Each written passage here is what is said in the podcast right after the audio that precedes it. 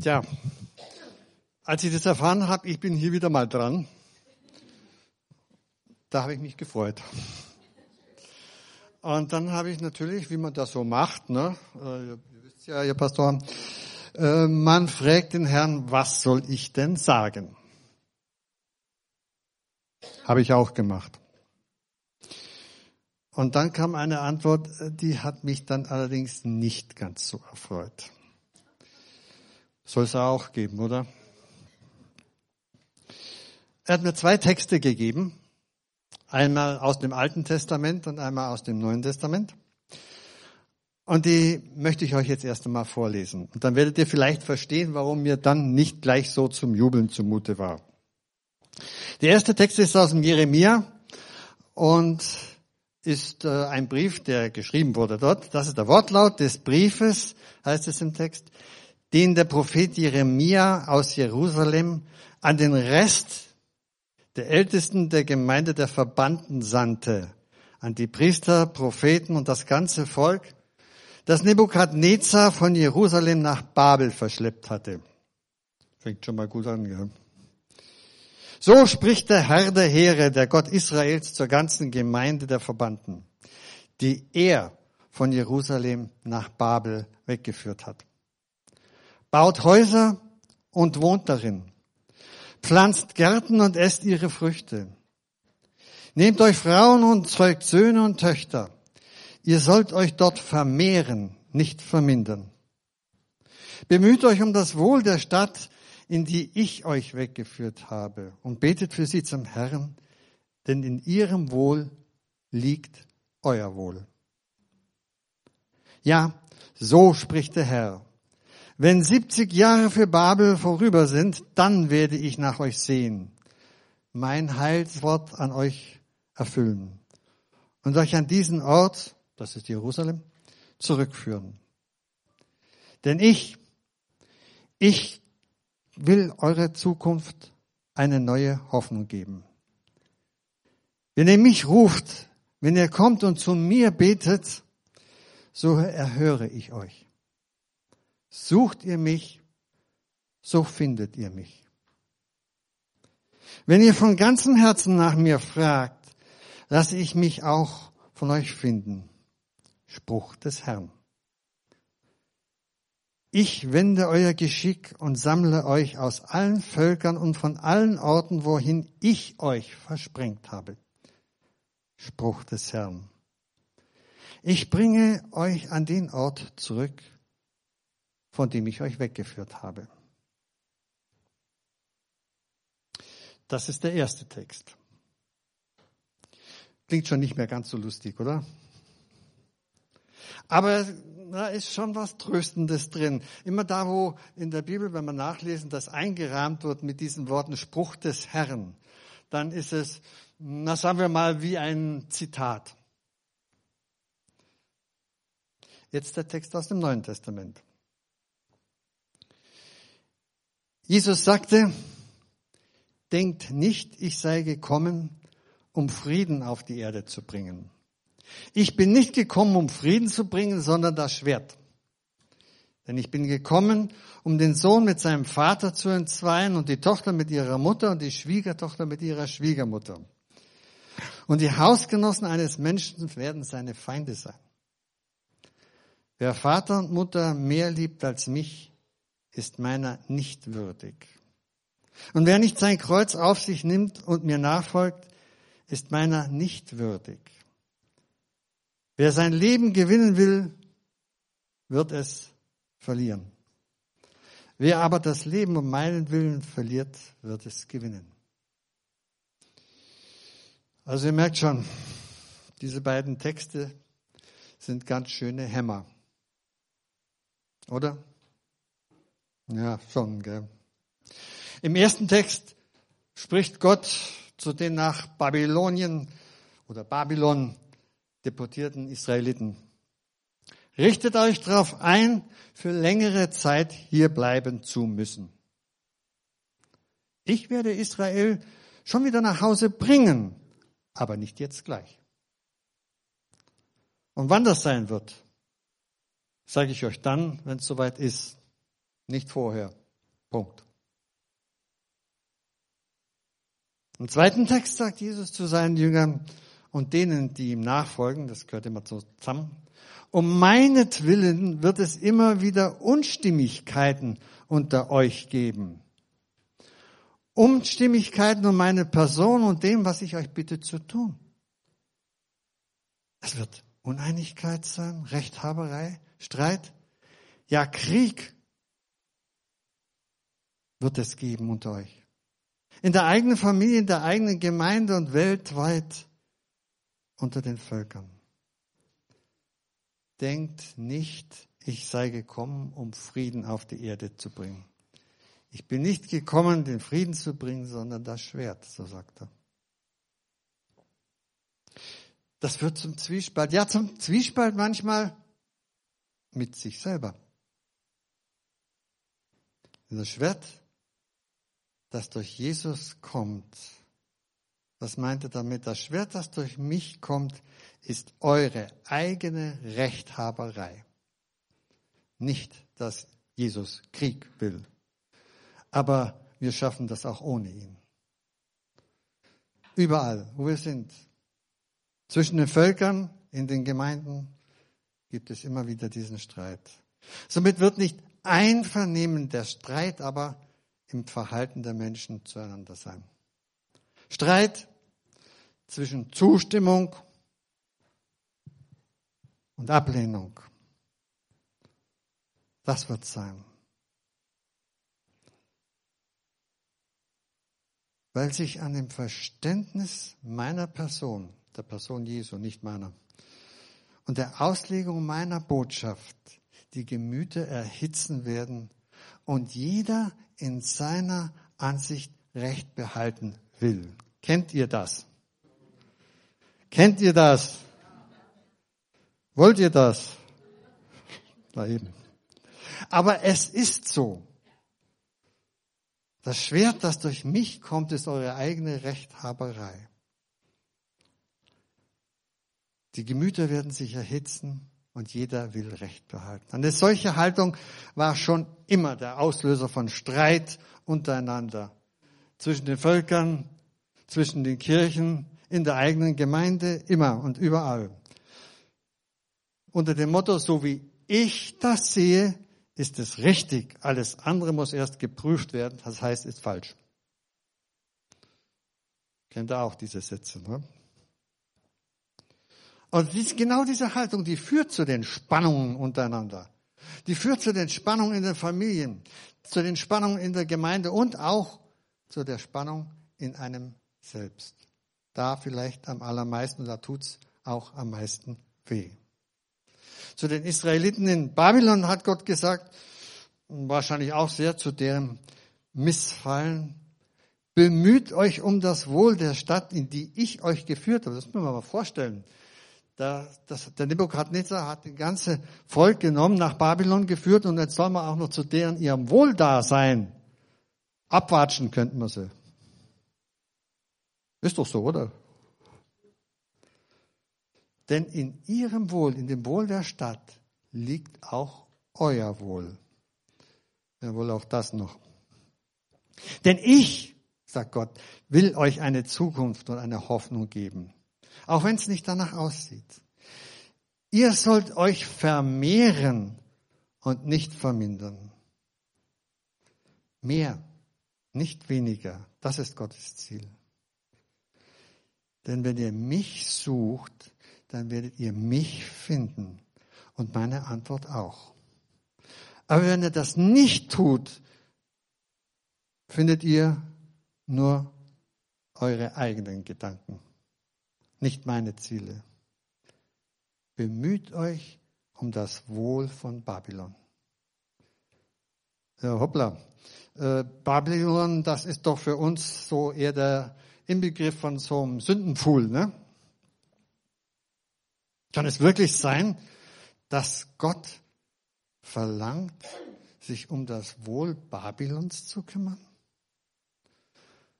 Wer von uns würde sich da freiwillig als Helfer melden?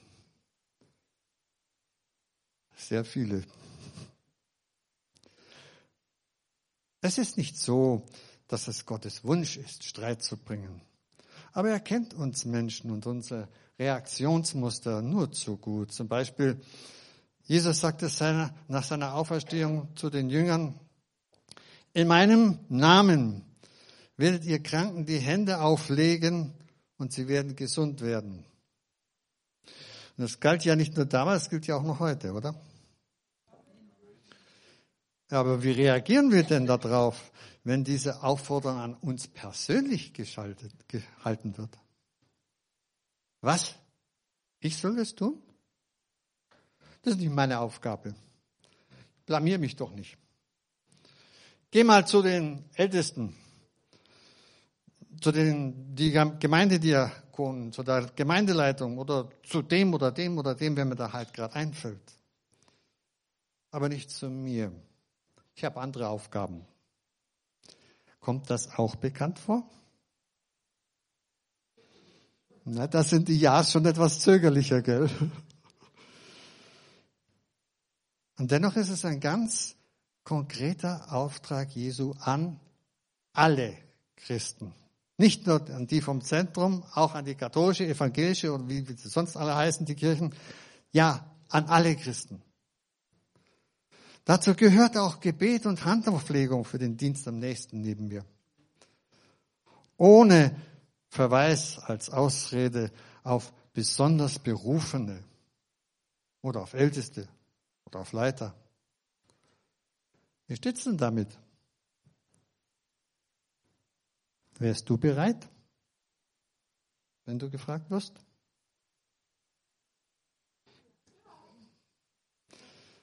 Oder fallen dir erstmal eine Reihe von Begründungen ein, warum du nicht? Jesus kennt unsere Reaktion darauf. Und er ist bereit, auch unser Zögern zu respektieren. In seinem Wort ist darum auch keine Anklage, nur eine situationsbedingte Anfrage, so möchte ich es mal nennen. Wie gehst du mit meiner Aufforderung um? Von was lässt du dich bei deinen Entscheidungen beeinflussen? Setzt du deine Meinung und Entscheidung über mein Wort? Willst du deinen Standpunkt gegenüber anderen durchsetzen, das heißt Recht behalten? In Babylon war das Volk motzig und sauer auf Gott. In Jerusalem sagten sie zu Jesus, er treibe die Dämonen durch den Teufel aus. Geht das denn?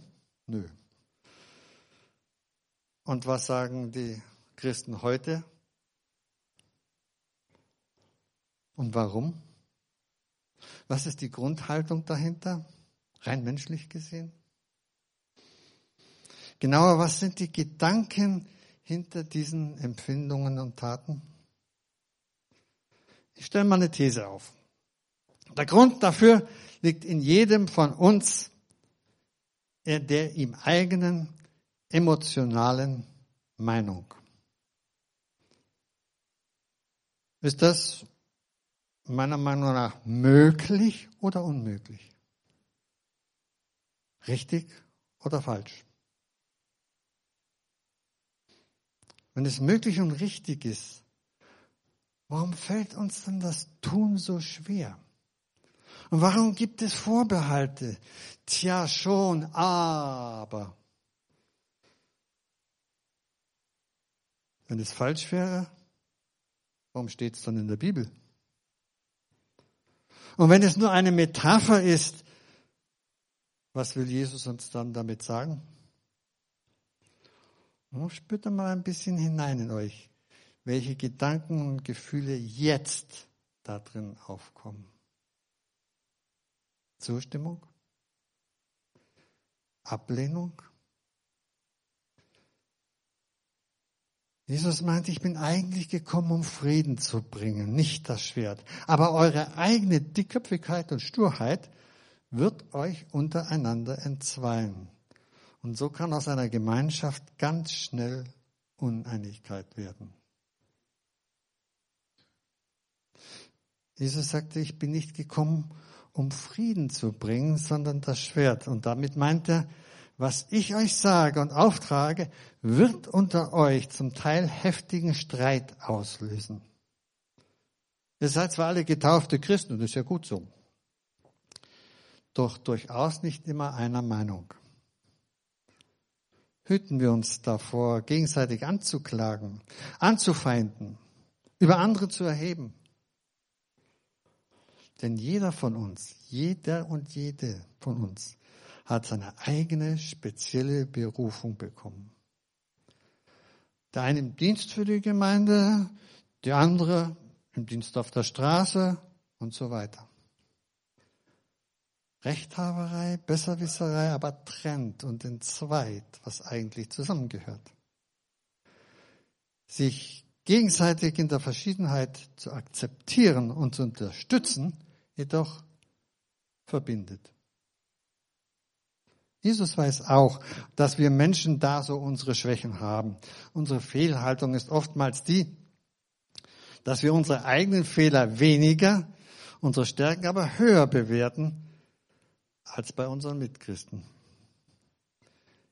Jesus jedoch ist gekommen, die Wahrheit zu sagen, ganz egal, ob uns das gefällt oder nicht. Und er weiß, wie wir auf solche Anforderungen reagieren werden. Die Bedeutung des Satzes, ich bin gekommen, um zu, bedeutet also nicht, dass Streit und Zank unter euch sei, ist mein Wille, sondern ich will, dass ihr das ändert und statt Gegenseitigkeiten wieder zueinander findet, wieder miteinander geht. Und dann gibt es da noch ein Wort, das mir zu denken gibt. Das ist gleichsam so die Folge davon, steht im Jakobusbrief. Ihr habt nichts, weil ihr nicht bittet. Sollte darin ein wichtiger Schlüssel liegen für unsere unerfüllte Sehnsucht? Ich will keine falschen Behauptungen aufstellen, aber konkret um etwas bitten ist etwas anderes, als nur mit einer Klage über den Missstand zu kommen. Zum Beispiel, sagt der kleine Junge zur Mama, Mama, ich habe mir den Finger geschnitten. Oh, du hast nicht aufgepasst. Gibst du mir ein Pflaster? Gerne, bitteschön. Danke. Vielleicht ist es ja genau das, wo wir alle, auch ich, immer wieder stecken bleiben. Denn die Klage, ich habe mich in den Finger geschnitten, ist nicht gleich der Bitte um ein Pflaster. Und wie sehen unsere Bitten aus, die wir vor Gott bringen? Als Mangelbeschreibung? Rechnen wir damit, dass Gott unsere Bitten auch beantwortet? Oder klingen unsere Bitten manchmal nicht eher wie Forderungen an Gott, sie zu erfüllen? Na, da habe ich mich ja selber auch manchmal dabei. Ne? Gott, du hast doch gesagt, also nur mach auch. Und was tief in uns allen steckt und eigentlicher Auslöser für allen Zweifel und Streit ist, ist Angst. Angst, sich zu blamieren, Angst, minderwertig zu sein.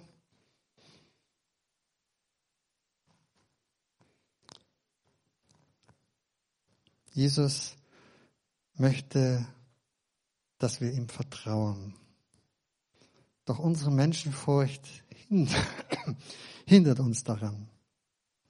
Wir haben Angst, unser Ansehen zu verlieren, als Spinner, als Irrgläubige zu gelten.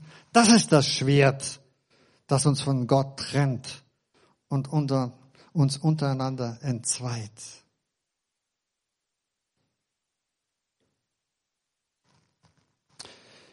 Ich bin gekommen, um den Sohn mit dem Vater zu entzweien, die Tochter mit der Mutter und die Hausgenossen eines Menschen werden seine Feinde sein. Warum? Wer seine Ängste oder die Menschen mehr achtet als mich, ist meiner nicht würdig.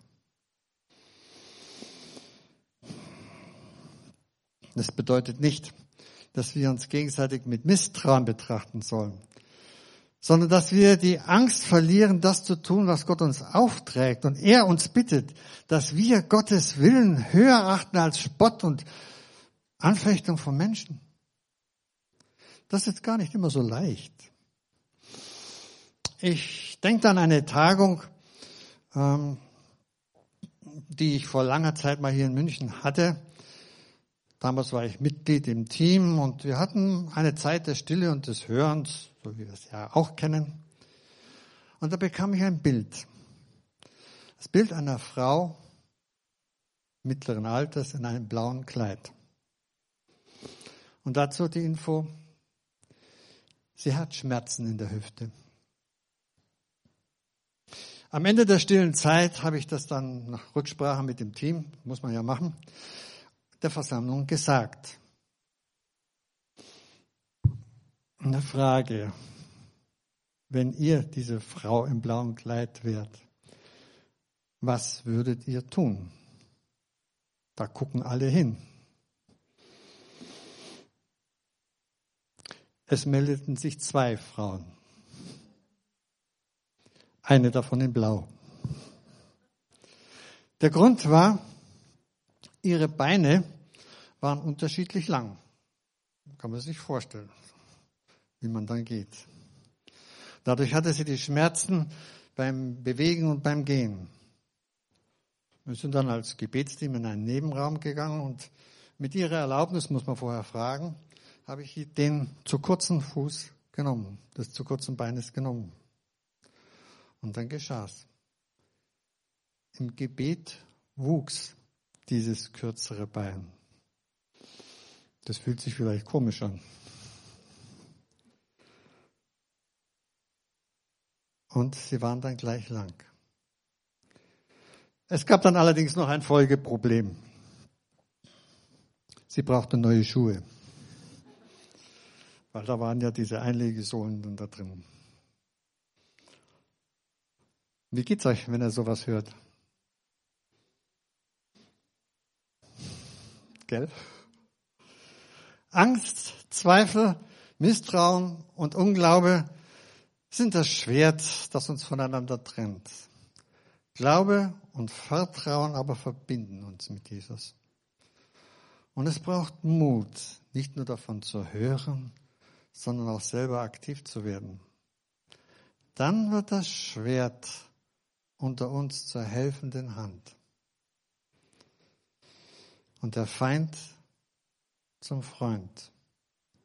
Wer es wagt, aus diesem Zweifel und diesem Ablehnungskreis rauszutreten, verliert die Feindschaft und gewinnt die Freundschaft.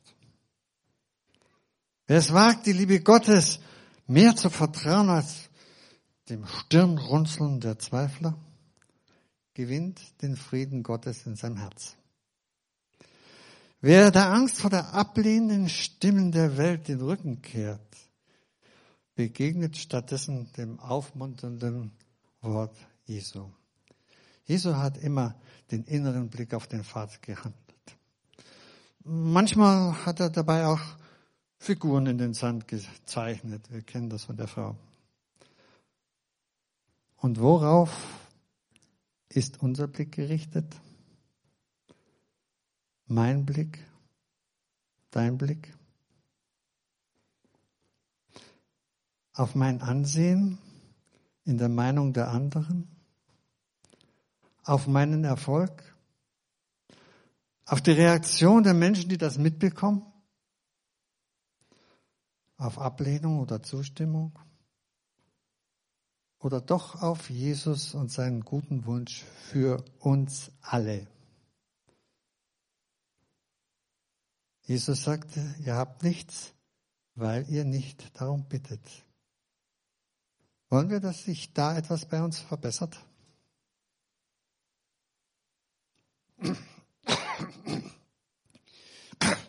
Ah. Es gibt noch ein weiteres Schwert der Trennung. Das findet man dann vielleicht mehr unter den Fachkreisen. Das ist fachliche Qualifikation oder Besserwisserei. Ich weiß, was gut und richtig ist, du aber nicht. Du musst so sein wie ich, wenn du richtig und gottgläubig sein willst. Das ist wie eine Mauer, wie ein riesiger Berg, der sich zwischen uns schiebt. Wenn du richtig glauben willst, musst du dieses oder jenes so und so tun. Das Problem ist, ich will ja. Ich will ja eigentlich meinem Nächsten etwas Gutes tun. Wo liegt da der Fehler? Bei meiner Gesinnung und Haltung? Oder ist es gar das gleiche Problem, das die Gelehrten damals hatten? Heute auch noch. Wenn du glaubst, wie ich glaube, dann glaubst du richtig. Ja, aber ich mein's doch bloß gut damit. Ja, das mag durchaus sein. Der Fehler liegt darin, dass meine Erkenntnis der Maßstab wird und Gedanken, Gefühle und Wissen und Erleben des Gegenübers nicht anerkannt werden. Ich höre sie, aber ich gehe nicht darauf ein. Ja, schon, aber. Wisst ihr, was das heißt? Ja, aber heißt nein. Ja, ist so. Ja, aber äh, äh bumm, nein. Das bedeutet, nicht deine Bewertung des Geschehnisses ist für mich wichtig, sondern für mich wichtig ist, wie ich die Angelegenheit sehe. Und das ist Überheblichkeit, eine grobe Missachtung des anderen. Ist das nicht auch ein Schwert der Trennung? Und so werden meine Vorstellungen, die für mich wirklich richtig sein mögen, für meinen Mitmenschen zu einem Schwert der Trennung. Will ich meinem Nächsten das antun? Oder werde ich bereit sein, ihn auf seinem Weg zu begleiten, auch wenn ich nicht seiner Meinung bin? Den anderen in so, seinem So-Sein anzunehmen, ist ein psychologischer Spruch. Ne? Den anderen in seinem So-Sein anzunehmen bedeutet ja nicht, mich selber aufzugeben, denn auch für mich gilt, wie für ihn, ihn zu begleiten in guten wie in schlechten Tagen. Und das entspricht genau dem Willen Gottes, der jedem von uns die eigene Entscheidung überträgt, Ja zu sagen oder Nein. Das gilt für den, der die Dinge etwas anders sieht als ich, genauso wie für mich.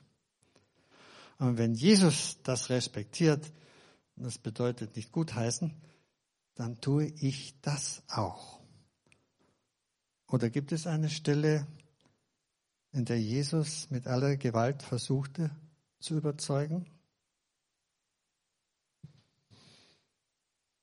Und der Friede Gottes, der höher ist als all unser Verstehen, bewahre unsere Herzen und Sinne in Christus Jesus.